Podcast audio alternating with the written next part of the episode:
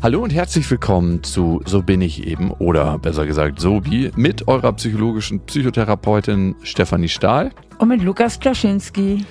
Wir reden heute über die Beziehung zu den eigenen Eltern. Die ist ja oftmals sehr prägend. Egal, ob wir sie haben, direkt oder nicht, sie hat Auswirkungen auf unser Leben. Und ähm, wir gucken, wie wir vielleicht auch die Beziehung zu unseren Eltern verändern können oder wann es auch mal Zeit ist, sie abzubrechen, weil das fragen sich ja auch manche. Wir sind unseren Eltern so viel schuldig, sie haben uns gemacht, sie haben uns das Leben der Welt geschenkt und aus dieser Schuld kommen ja auch manche Menschen gar nicht so richtig raus und schaffen es dann nicht, zu einem Zeitpunkt, wo es eigentlich vielleicht mal notwendig ist, Abstand zu nehmen, sich auch zu trennen. Darüber reden wir. Wir haben auch dazu Hörerinnen-Mails bekommen. Aber erstmal die Frage, Steffi, wie war die Beziehung zu deinen Eltern? Ich hatte eine sehr liebevolle Beziehung zu beiden Eltern und zu meinem Vater war sie noch reibungsloser als zu meiner Mutter. Woran lag das? Mein Vater war der ruhigere Typ. Also meine Mutter hatte mehr, ja, die war die emotionalere. Das heißt, da ist natürlich dann auch manchmal äh, mehr, mehr Reibungsfläche. Und mein Vater ist leider sehr früh gestorben, da war ich erst 24. Mhm. Von wem hast du mehr? Von deinem Papa oder von deiner Mama? Ich habe von beiden. Ja? Von beiden habe ich einiges. Was würdest du sagen, hast du von deiner Mama? Bis auf das Emotionale? Von meiner Mutter, ja genau, habe ich eher diese extrovertierte Seite. Meine Mutter war eine großartige Partygastgeberin, die war sehr lebensfroh, äh, sehr entertaining, unterhaltsam. Gut, die war unterhaltsamer als ich, muss ich dazu einräumen. Mein Vater war eher der introvertierte Typ, ähm, der sehr äh, viel auch gelesen hat. Und ja, also ich weiß nicht, ich bin irgendwie eine Mischung von beiden. Und dieses Extravertierte, hast du dir das, glaubst du, abgeguckt oder ist das, also Extraversion ist ja eher eine Persönlichkeitseigenschaft, die genetisch determiniert ist, aber trotzdem, wenn deine Mutter eher extravertiert war und Partys geschmissen hat und eine gute Gastgeberin war und die Leute sich willkommen gefühlt haben und sie lustig war, hast du das ja auch gesehen, ne? Was würdest du sagen, wie, wie viel Prozent bei dir ist da von deiner Mutter tatsächlich erlebt und deshalb auch integriert bei dir? Also man geht ja bei Intro- und Extraversion von einem recht hohen genetischen Anteil aus. Und ich denke auch, dass da viel Genetik mit im Spiel ist. Also die Studien schwanken so. Als ich noch studiert habe, hieß es so zu 90 Prozent genetisch bedingt. In neueren Studien habe ich gelesen, so zu 60 Prozent genetisch Schon bedingt. Unterschied. Ja, ja, ist schon ein Unterschied. Aber ich glaube schon, dass da, das ist einfach meine persönliche Einschätzung, ein hoher genetischer Anteil drin ist. Mhm. Und Lukas, wie war es denn bei dir oder wie ist deine Beziehung? Deine Eltern leben ja beide noch, meine leben ja beide nicht mehr, aber ähm, du hast ja das Glück, dass deine Eltern noch leben. Wie ist deine Beziehung? Ja, also ich glaube, mit meiner persönlichen Reifung wird sie immer tiefer und intensiver, weil ich das Glück habe. Also ich würde schon sagen, dass einige Sachen nicht ganz ideal gelaufen sind ne? in meinem Aufwachsen, wie meine Mutter zu mir war nach der Trennung mit meinem Vater. Bei meinem Vater hat es viel länger gedauert, bis ich die Sachen realisiert habe, die ich mir eigentlich in der Beziehung mit ihm gewünscht hätte und die nicht vorhanden waren. Mein Vater war, würde ich sagen, nicht so emotional verfügbar, wie ich ihn gerne gehabt hätte. Und mit emotional verfügbar meine ich sowas wie eine Verlässlichkeit, wenn ich mich schlecht gefühlt habe, dass er da ist und an meiner Seite ist, ne?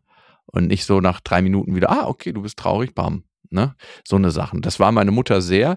Die war auf einer anderen Ebene nicht so verlässlich. Und trotzdem muss ich sagen, dass ich sehr dankbar bin für die Eltern, die ich hatte, weil was die haben, ist eine unglaubliche Offenheit. Also besonders auch meine Mutter, in Prozesse zu gehen. Also zu welcher Mutter kannst du schon gehen und ganz, ganz offen ansprechen, was war und sie ist dann da und hört sich das an. Und damit kann ja auch viel Heilung passieren. Absolut, absolut. Und Diese das- Offenheit von Eltern, das ist was ganz, ganz Wichtiges.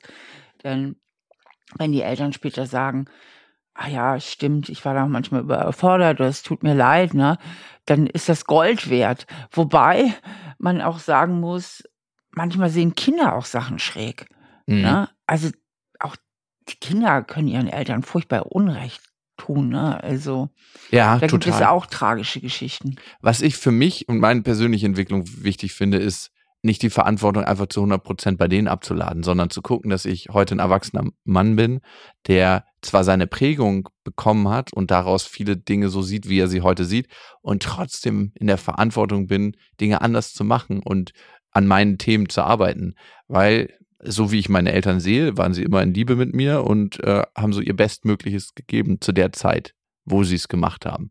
Also ich kann nicht sagen, dass sie versagt haben auf ganzer Linie, aber klar, schütze ich heute meine Tochter vor bestimmten Sachen, die ich für sie nicht möchte. Das ist ja immer so, ne, dass man irgendwie mhm. seine Kinder vor dem Schmerz bewahren will, den man selber erfahren hat. Und dann fügt man denen dadurch wieder neuen Schmerz zu. okay.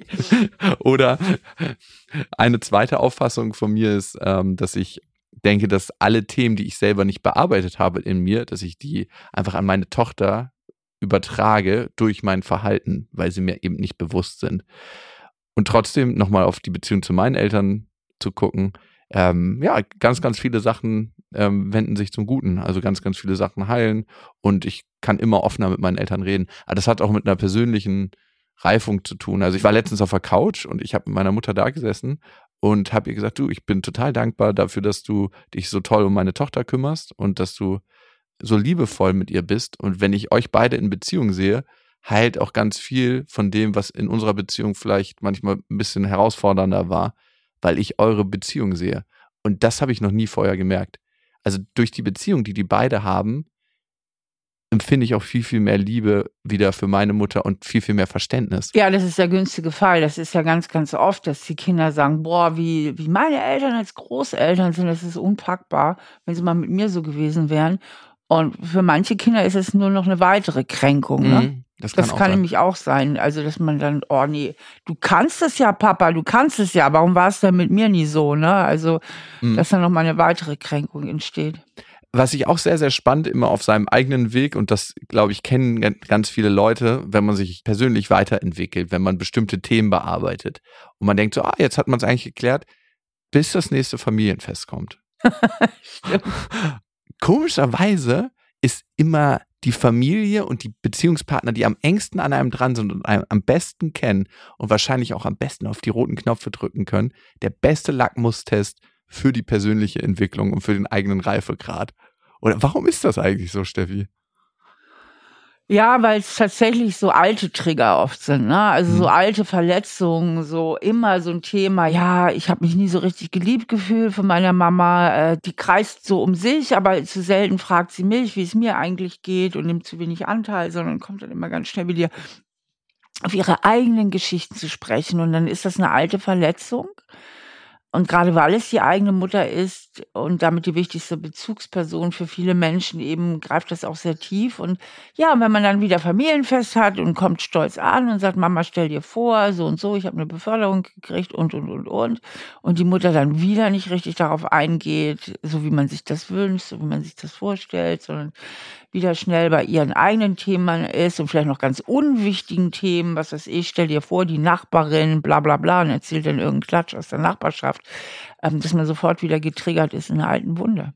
Mhm. Und diese Bindung, die man halt zu seinen Eltern hat oder auch zu der Familie, aber vor allen Dingen zu den Eltern, die ist ja oft noch enger als zu den Geschwistern. Also ich kenne viel, viel mehr Verhältnisse, und mal gar nicht so wenig, wo Geschwister keinen Kontakt mehr zueinander haben. Mhm. Viel öfter und viel häufiger, als dass äh, Leute zu ihren Eltern keinen Kontakt mehr haben. Ne? Also je enger die Bindung eben ist, ähm, desto mehr wünscht man sich, desto mehr erhofft man und desto mehr Raum für Verletzungen und Enttäuschung gibt es natürlich auch. Mhm. Eine Sache, die ich mich oft gefragt habe, die Beziehung, die die Eltern miteinander leben, wirkt sich ja auch aus auf die Beziehung, die man selber dann später lebt, ne? Weil das ist ja auch was, was wir lernen. Wie sind unsere Eltern in Beziehung und was lernen wir ähm, ja für Beziehungsverhalten? Ich führe jetzt gerade gar keine Beziehung und meine Ex-Freundin auch nicht. Wie kann unsere Tochter Beziehungen erlernen? Glaubst du, sie wird ein Defizit haben? Ja, eure Tochter hat ja ganz liebevolle Beziehungen nämlich zu euch und ihr beide verhaltet euch ja auch zueinander, die beiden Eltern und ihr geht ja normalerweise auch in Gegenwart eurer Tochter sehr wertschätzend miteinander um. Das normalerweise immer gut. ja, genau. Es gibt aber auch Situationen, ähm, wo es nicht so ist. Und ähm, daraus lernt sie ja eben auch. Und trotzdem wäre es natürlich schöner für sie, denke ich, wenn Mama und Papa zusammen wären. Das hat sie neulich das erste Mal gesagt. Mhm. Da, da habe ich sie gefragt, würdest du das eigentlich lieber? Und dann meinte sie, ja, dann müsste sie sich nicht immer entscheiden. Ja. Und da dachte ich mir so, wow, krass, okay. Es war auf jeden Fall ganz schön schmerzhaft, die Antwort. Ich musste ich erstmal kurz schlucken. Aber ich konnte es auch verstehen, irgendwie so. Ja. Würde ich es auch lieber? Hätte ich es auch lieber gewollt für meine Eltern? Klar. Ja. Aber es war eben nicht drin, ne? Mhm. Und aber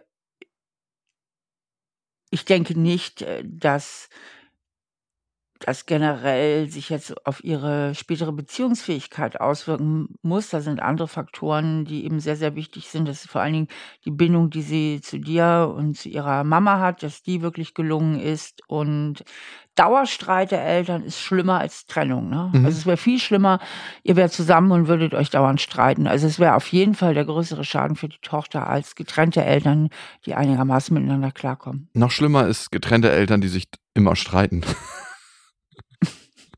Okay. Ich würde gern, weil ich finde, das ist ein, ja, ein Thema, was total von Erfahrungen lebt und von Berichten, ein bisschen auf eure Nachrichten eingehen. Ihr schreibt uns ja sehr, sehr fleißig an, so bin ich eben, at auf-die-ohren.com. Da könnt ihr uns erreichen, natürlich auch auf Instagram, Stefanie Stahl und Lukas Klaschinski, Lukas.Klaschinski besser gesagt. Da könnt ihr uns auch Nachrichten schreiben, da haben wir viele psychologische Wissenssnacks, teils lustig, teils edukativ verpackt für euch auch wenn ihr euch da mal informieren wollt. Und es hat uns geschrieben die Nadine und sie schreibt.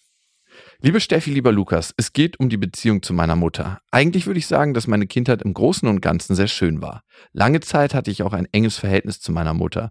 Seit ich aber selbst Mama wurde, meine Tochter ist mittlerweile 14, hat sich unsere Beziehung zum Schlechten verändert.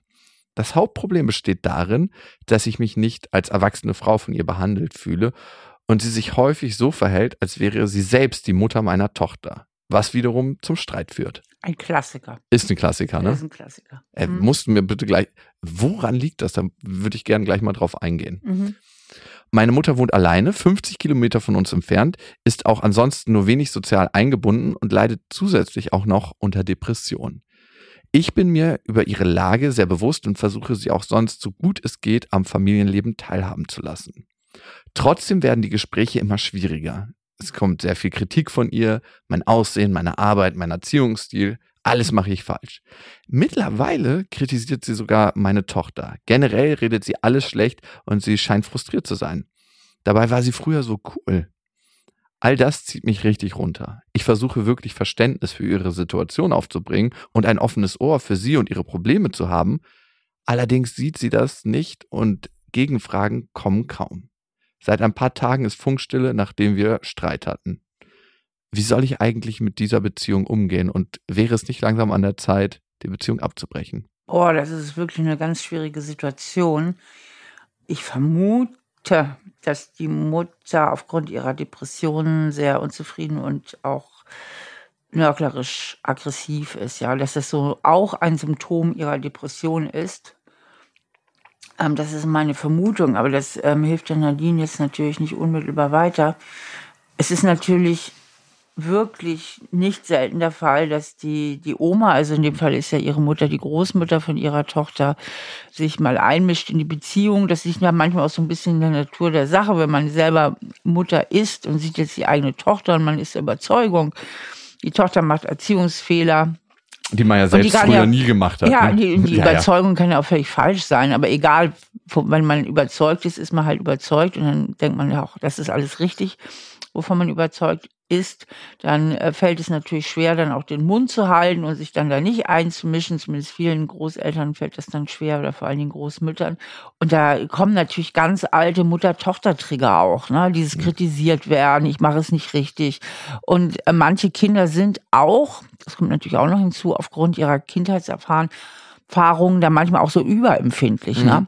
Denn oft zieht man sich ja so eine Allergie zu in der Kindheit. Ne? Also nehmen wir mal an, die Nadine hat sich vielleicht so oft mal kritisiert gefühlt als Kind, so von oder nicht richtig verstanden gefühlt, dann reicht ja oft dann im Erwachsenenleben irgend so eine Kleinigkeit an Kritik. Also man ist dann so schnell getriggert. Ja, also weil ein viel das jetzt größeres Thema angesprochen ja, ja. wird. Genau, wenn das jetzt eine Freundin sagen würde, dann wäre man gar nicht so getriggert. Ja. also da muss man auch immer ein bisschen aufpassen. Das habe ich schon oft erlebt in der Psychotherapie, in den Gesprächen mit Menschen, die ein Problem hatten mit ihren Eltern, wo ich so von außen stehend sagte, was war denn daran jetzt so schlimm? Also, ne, wo ich so, so, so von außen stehend so sehe, das ist eine Überreaktion und wo meine Klienten das dann auch, wo sie anfingen darüber zu reflektieren, auch zum Teil wirklich einräumen mussten. Ne? Wie leitest du das ein? Sagst du, nimm das mal bitte selber von außen wahr und wie empfindest du deine Reaktion? Wie viel Anteil hat der auslösende Reiz deiner Mutter daran und was könnte was anderes sein? Machst du es so? Auch, ich gebe aber auch öfter einfach äh, direktes Feedback. Und das sag, war scheiße. Nein, man sagt, das überrascht mich jetzt. Also für mich war der Anlass jetzt gar nicht so groß. Können wir mal gucken, hat das vielleicht auch mit Ihnen was zu tun? Haben Sie eine alte Allergie oder was auch immer? Ne? Mhm, Also mhm. genau. Ja. Okay. Ich finde aber jetzt die Mail. Also hier geht es ja um eine Abgrenzungsproblematik und um eine Machtproblematik. Also mhm. äh, wenn ich der Nadine folge, schwingen da ja mehrere Themen rein. Erstens mal eine permanente Selbstwertabwertung, ne? also Mhm. dass sich in ihrem Selbstwert angegriffen fühlt durch ihre Mutter, wenn sie immer kritisiert in ihrem Aussehen, bei ihrer Arbeit, also Ist auch über ihre Arbeit, alle. Lebensbereiche. Ja. Dann geht es um Übergriffigkeit. Hier sind zu wenig Grenzen zwischen Mutter und Tochter. Die Tochter der Nadine fällt es wohl auch schwer, sich angemessen abzugrenzen, allen zu sagen, Mama, bitte lass das, so geht es nicht, so kannst du mit mir nicht reden. Allerdings wissen wir das hier auch nicht aus der Mail. Ne? Wir Mhm. wissen ja nicht, welche Abgrenzungsversuche sie bisher unternommen hat. Das heißt, für diese Abgrenzung, es kann sein, dass Nadine ein bisschen Konflikte vermeidet und eigentlich den Konflikt scheut, ihrer Mutter mal ganz klar zu sagen, du Mama, wenn du das und das machst, greifst du in meinen Erziehungsstil ein und ich wertschätze dich als liebevolle Oma, aber die Erziehung eins zu eins von unserer Tochter übernehme ich, wenn ich mit ihr zusammen bin. Das kann gut sein. Also es geht leider hier aus der Mail nicht hervor, aber es kann gut sein, dass Nadine bislang zu wenig angemessene Versuche unternommen hat, die Mutter einfach auch in ihre gesunden Schranken zu verweisen. Ja, weißt du, was ich daran so erstaunlich finde? Manchmal scheuen wir dieses Gespräch, dieses eine oder diese mehreren offenen Gespräche, weil wir irgendwie das nicht eskalieren lassen wollen. Und genau das führt dazu, dass es immer weiter eskaliert. Dabei würde Richtig. oder hätte zumindest so ein Gespräch das Potenzial, die Beziehung zu verändern. Absolut richtig, das stimmt. Und es wird ja auch oft vermieden, falls die Nadine eher überangepasst ist und ähm, sowieso nicht so gut gelernt hat, schon als Kind sich gegen ihre Mutter abzugrenzen. Es ist einfach auch, dass sie nicht nur aus Angst, dass es eskaliert, sondern aus alter Gewohnheit, weil sie im Grunde sowieso schlechte Abgrenzungsfähigkeiten hat, der Mutter zu wenig Grenzen setzt. Wobei nicht garantiert ist, dass es dann nicht eben auch eskaliert. Genau, das wissen wir nicht.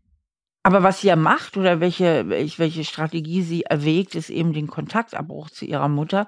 Und da frage ich mich, wie groß ist der Verhaltensspielraum dazwischen? Also was hat sie bisher tatsächlich unternommen, um auch die Beziehung zu verbessern? Also wie gesagt, hat sie jetzt die Meckerei nur über sich ergehen lassen oder hat sie wirklich mal ein paar klare Worte äh, gemacht? Hat sie mit ihrer Mutter mal ein Gespräch geführt? Und die Frage ist ja auch, warum meckert die Mutter eigentlich so viel? Ich meine, da sind zum einen so diese Depressionen im Raum. Sie ist wenig sozial eingebunden, die Mutter. Also da ist ja irgendwas, auch ein, dickes Päckchen auf Seiten der Mutter, Unbedingt. dass sie zu wenig Verantwortung für sich selbst übernimmt.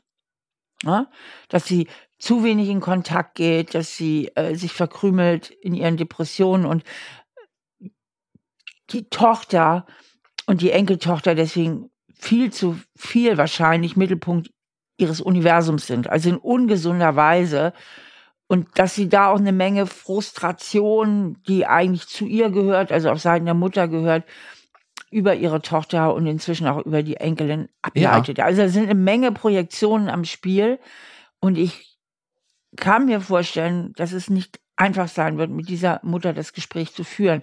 Bevor man jedoch den Kontakt ganz abbricht, ist ja immer auch noch die Frage, kann ich den Kontakt nicht in einen anderen Rahmen setzen? Ja, Mhm. also wie oft kommt die Mama zu Besuch? Wie oft sehen wir sie? Also, dass man versucht, vielleicht auch nochmal da andere Grenzen zu ziehen. Ja, was ich immer wichtig finde, vor dem Kontaktabbruch, sich die Frage zu stellen, habe ich es wirklich probiert? War ich wirklich mutig? Und habe ich verschiedene Sachen probiert? Nicht immer die gleiche Sache und habe mich dann gewundert, dass es nicht klappt. Und wenn ich das für mich ganz, ganz ehrlich beantworten kann und damit mir im Reinen bin, dann bereue ich diesen Kontaktabbruch auch nicht so sehr, weil am Ende gilt es auch, dich und deine Tochter zu schützen, ne? Vor so viel Negativität. Und es gibt bei manchen Menschen diese Dynamik, dass sie Kontakt aufbauen, sich Kontakt wünschen, aber das eigentlich über einen sehr ungesunden Weg machen, nämlich über Kritik. Diese Menschen gibt es, dass dieses Kritisieren des anderen ein versteckter Kontaktwunsch ist, der allerdings sehr, sehr schmerzhaft ist. Ich kenne es von meinem Opa zum Beispiel, wie der meinen Vater kritisiert. Das ist der Wahnsinn. Mein Vater, würde ich sagen, ist sehr, sehr selbstständig seinen Weg gegangen im Leben und hat vieles richtig gemacht, auch beruflich. Und meine Onkels sind richtig abgedriftet, waren auch mal im Gefängnis. Und wie der mit meinem Vater manchmal redet, denke ich mir so, über wen redest du denn gerade? Und ich weiß, dass da drunter ein Wunsch nach Kontakt liegt, aber er immer wieder in Kritik verpackt. A, weil unser Gehirn ja negative Seiten viel, viel leichter sehen kann als positive, aber weil es auch die Sprache ist, die er zu sich selber spricht. Mhm, okay. Und jemand, der wie deine Mutter vielleicht, Nadine, so negativ mit sich selber spricht, hat es auch viel, viel schwerer, im positiven Kontakt mit jemand anderes zu sein. Und darum ist diese Sprache, wie wir uns mit uns selber reden, auch so elementar wichtig für die Beziehung, die wir führen. Und vielleicht ist das auch eine Sache. Und da kannst du dann gar nicht so viel Einfluss nehmen, als dich klar zum Ausdruck zu bringen, es zu probieren und irgendwann für dich aber auch eine Grenze zu ziehen. Ich finde das ein ganz wichtiger Aspekt, den du da eben genannt hast, zumindest was die Erklärung betrifft. Weil letztlich, ich finde die Erklärung sehr spannend. Also der Opa spricht auch mit sich selber so und ich denke, das ist auch richtig, was du da sagst. Letztlich wird Nadine darauf natürlich keinen Einfluss nehmen können. Und ich glaube, sofern die Mutter dafür aufgeschlossen wäre, würde ich denen eigentlich wirklich mal auch eine psychologische Elternberatung, also, ah, also Mutter-Tochter, cool. dass die einfach mal zu einer Beratungsstelle gehen. Das wäre auch eine gute Anlaufstelle für die Mutter. Vielleicht läuft es ja darauf hinaus, dass die Mutter dann für sich auch mal mehr in dieser Beratung bleibt und an sich arbeitet, mhm. dass sie ihr Mutter-Tochter-Verhältnis versuchen dort zu klären. Da gibt es ja auch diverse Anlaufstellen, so Familienberatungsstellen, die gibt es ja in jeder Stadt und die findet man auch in den Branchenbüchern. Die haben in der Regel auch nicht so lange Wartezeiten wie Psychotherapeuten. Mhm. Also von der Caritas, von allen möglichen Institutionen gibt es ja so Ehe- und Familienberatungsstellen. Und ich glaube, das würde ich den beiden abschließend empfehlen. Und das Wichtige, finde ich, ist bei so einer Beratung, manchmal geht es auch darum, dass jemand anderes im Raum ist und man sich aussprechen kann. Und wenn was gesagt ist, dann muss es nicht immer sofort eine Lösung geben, von wegen, wie machen wir das jetzt anders oder so, sondern wenn es im Bewusstsein von beiden ist, kann das auch schon ganz, ganz viel verändern. Und das finde ich immer so spannend an psychologischen Prozessen. Sobald es hochgeholt ist, gibt es ein Bewusstsein von beiden. Und wenn beide an der Beziehung interessiert sind, auch meisten achten darauf, wo wir gerade stehen. Richtig, weil man dann ja schon einen Schritt weiter ist, man ist dann schon auf der Metaebene. Das heißt, mhm. man ist dann nicht mehr 100% identifiziert mit seinen Gefühlen und Gedanken, zumindest nicht in jeder Situation. Und man kann sich den Best-of-Trailer seiner eigenen Prägung von außen angucken. Ja, aber ich muss dir ehrlich sagen, ich glaube, das mit der Mutter, mit der Nadine. Das wird nicht. Nee, könnte schwierig werden. Aber wer weiß, ich kenne sie nicht persönlich und ich finde, das mit der Beratungsstelle echt eine gute Idee. Nadine, in jedem Fall vielen, vielen Dank für dein Vertrauen, dass du dich an uns gewendet hast. Das finde ich sehr mutig und das zeigt schon mal, dass du interessiert bist, irgendwie an der Beziehung zu arbeiten und das ist, finde ich, eine gute Voraussetzung, um eine bessere Beziehung zu führen. Ihr könnt uns ja, wie gesagt, schreiben an. So bin ich eben at auf-die-ohren.com und die Sarah hat das getan. Sarah ist 23 und sie schreibt, Hallo, mein größtes Problem ist mein Vater. Als ich drei Jahre alt war, ließen sich meine Eltern scheiden. Mit circa sechs Jahren lernte mein Vater seine heutige Frau kennen. Allerdings hatte sie von Anfang an Schwierigkeiten mit der Vergangenheit meines Vaters und somit hat sie meine Schwester und mich nie wirklich akzeptiert. Wir fühlten uns ausgegrenzt, da sie immer das Sagen hatte und sogar befahl, unsere Kinderbilder in den Keller zu hängen, was mein Vater auch tat. Das ist krass, die Bilder müssen schrecklich gewesen sein, ne? Ich finde das ganz furchtbar, wenn, ähm, wenn Eltern ihre Kinder verraten. Und das ist natürlich Unbedingt, ein totaler ja. Verrat. Das ist, da hat der Vater eine totale Schwäche gezeigt und überhaupt, dass er das zulässt. Das ist ja überhaupt nicht die richtige Frau für ihn, eine Frau, die nicht seine Kinder akzeptiert. Und was ich auch über, ich verstehe das immer nicht, dieses Eifersucht von vielen Menschen auf die Vergangenheit. Das ist krass. Ich habe da ne? so wenig Verständnis für. Also ich hätte überhaupt kein Problem damit. Hat immer was Holger, mit dem Selbstwert zu tun. Immer. Wenn Holger, also mein Mann jetzt Kinder aus einer vorherigen Beziehung hätte. Ich hatte auch schon einen Partner, da war das so. Ich fand das sogar ganz toll. Dann konnte ich immer so ein bisschen dieses Familie haben, ohne die volle Verantwortung. Ich fand es sogar ganz prima ich habe da tatsächlich wenig Verständnis für. Aber es hat wirklich immer mit dem Selbstwertgefühl zu tun, wie immer. Und das, das Selbstwertgefühl, eine Bindungsunsicherheit, eine überhöhte Eifersucht. Also man kann gar nicht genug wiederholen, wie wichtig das ist, dass Menschen sich um ihr Selbstwertgefühl kümmern, um ihr negatives Selbstwertgefühl dann nicht auszuagieren, zum Beispiel jetzt an diesen unschuldigen Kindern. Weißt, ich habe da gerade so einen Witz drüber gemacht, ne, dass die Bilder ja schrecklich gewesen sein müssen, dass der Vater die in den Kellern gehängt hat. Aber eigentlich habe ich gerade meinen eigenen Schmerz überdeckt, weil ich genau das auch erlebt habe, ne? wenn die Eltern nicht zu einem stehen, was das für ein tiefes Gefühl der Unsicherheit in mir ausgelöst hat. Ich hatte eine Erfahrung mit meinem Vater, der hatte eine Freundin und die hat mich überhaupt nicht gemocht und die hat wirklich mich öfter mal drangsaliert und dann sollte ich nicht mit ins Schwimmbad und dann sollte ich äh, zu bestimmten Ausflügen nicht mitkommen, weil sie einfach keinen Bock hatte. Und mein Vater hat da nicht 100% Stellung bezogen. Oh. Und auch bei meiner Mutter habe ich das erlebt, dass es da Situationen gab, wo sie nicht 100% zu mir Stellung bezogen hat. Ne? Wenn der Ex-Freund mich drangsaliert hat und auch mich eher körperlich gezüchtigt hat, dass sie da nicht 100% auf meiner Seite war. Und das löst in einem Kind so viel Angst und Hilflosigkeit auf. Und mit meinem Witz habe ich gerade versucht, das zu überdecken, dass das Gefühl nicht hochkommt. Habe ich gerade festgestellt. Es geht weiter bei Sarah. Wow, Luki, du bist echt immer so ehrlich. Finde ich toll. Auch von seiner Hochzeit erfuhren wir zwei Jahre später durch unseren Opa. Mein Vater war nie wirklich für mich da, nur meine Mutter, zu der ich auch ein super tolles Verhältnis habe. Ich fühle mich manchmal wie verfeindet mit meinem Vater. Es ist ein Auf und Ab. Mal streiten wir total, mal ist alles gut. Zu seiner Frau habe ich seit fünf Jahren nach einem Streit keinen Kontakt mehr.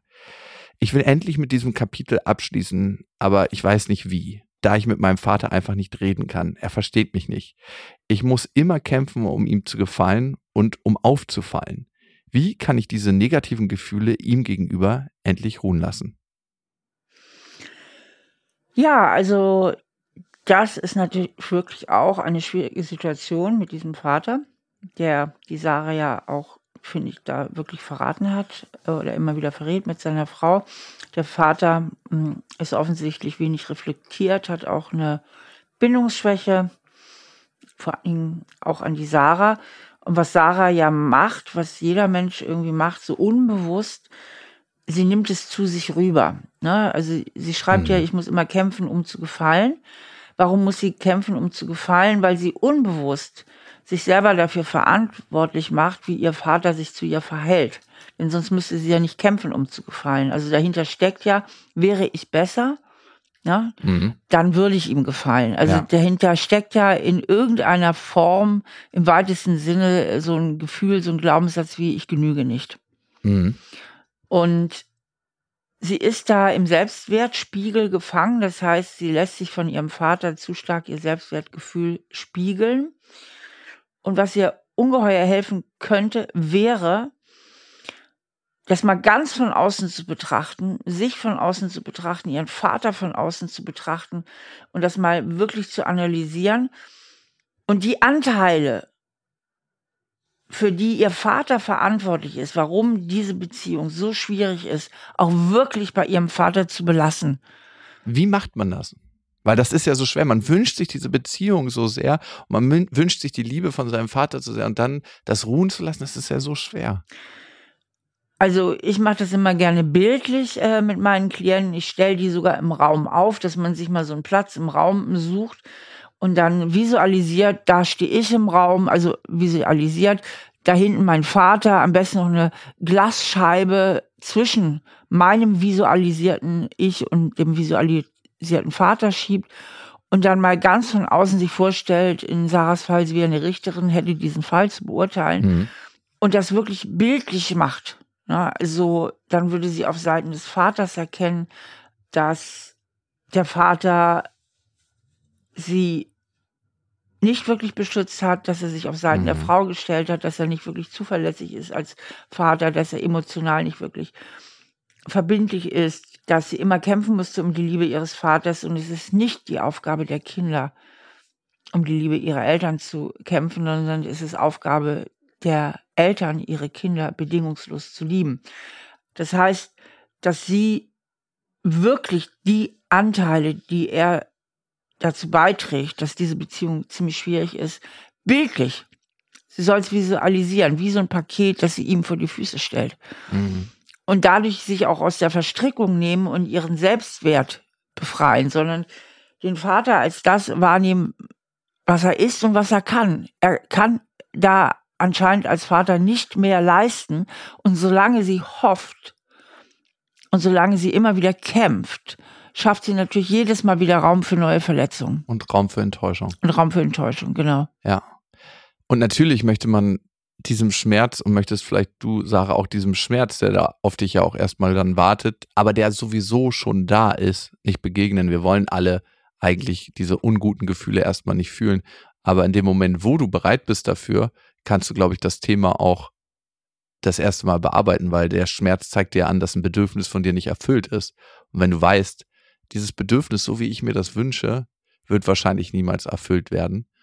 Und wenn du dem klar ins Auge guckst, kannst du das Thema bearbeiten. Und damit, und das sage ich immer, hast du auch die Chance, dieses Thema nicht weiterzugeben, weil dein Vater wird auch ziemlich sicher in der Kette von Erfahrungen stehen. Der wird vielleicht eine Mutter oder einen Vater gehabt haben, wo er genau dieses Beziehungsmuster gelernt hat. Und weil dein Vater nicht bereit ist, seinem eigenen Schmerz zu begegnen, gibt er das genau an dich weiter. Und wenn du die Veränderung wirst, die du sehen möchtest für dich selber, dann kannst du die Veränderung auch weitergeben. Und das finde ich immer, ist das Wichtige, dass du natürlich die Verantwortung für dich selber hast, aber wenn du mal Mama werden willst, hast du auch eben die Verantwortung für deine Kinder. Und für mich ist es eine richtig große Motivation, an mir zu arbeiten, in dem Moment, wo ich auch an meine Tochter denke. Und ich würde gerne nochmal abschließen ähm, mit diesem klaren Statement äh, zu Sarahs Frage, denn ihre Frage war ja, wie kann ich diese negativen Gefühle ihm gegenüber endlich ruhen lassen.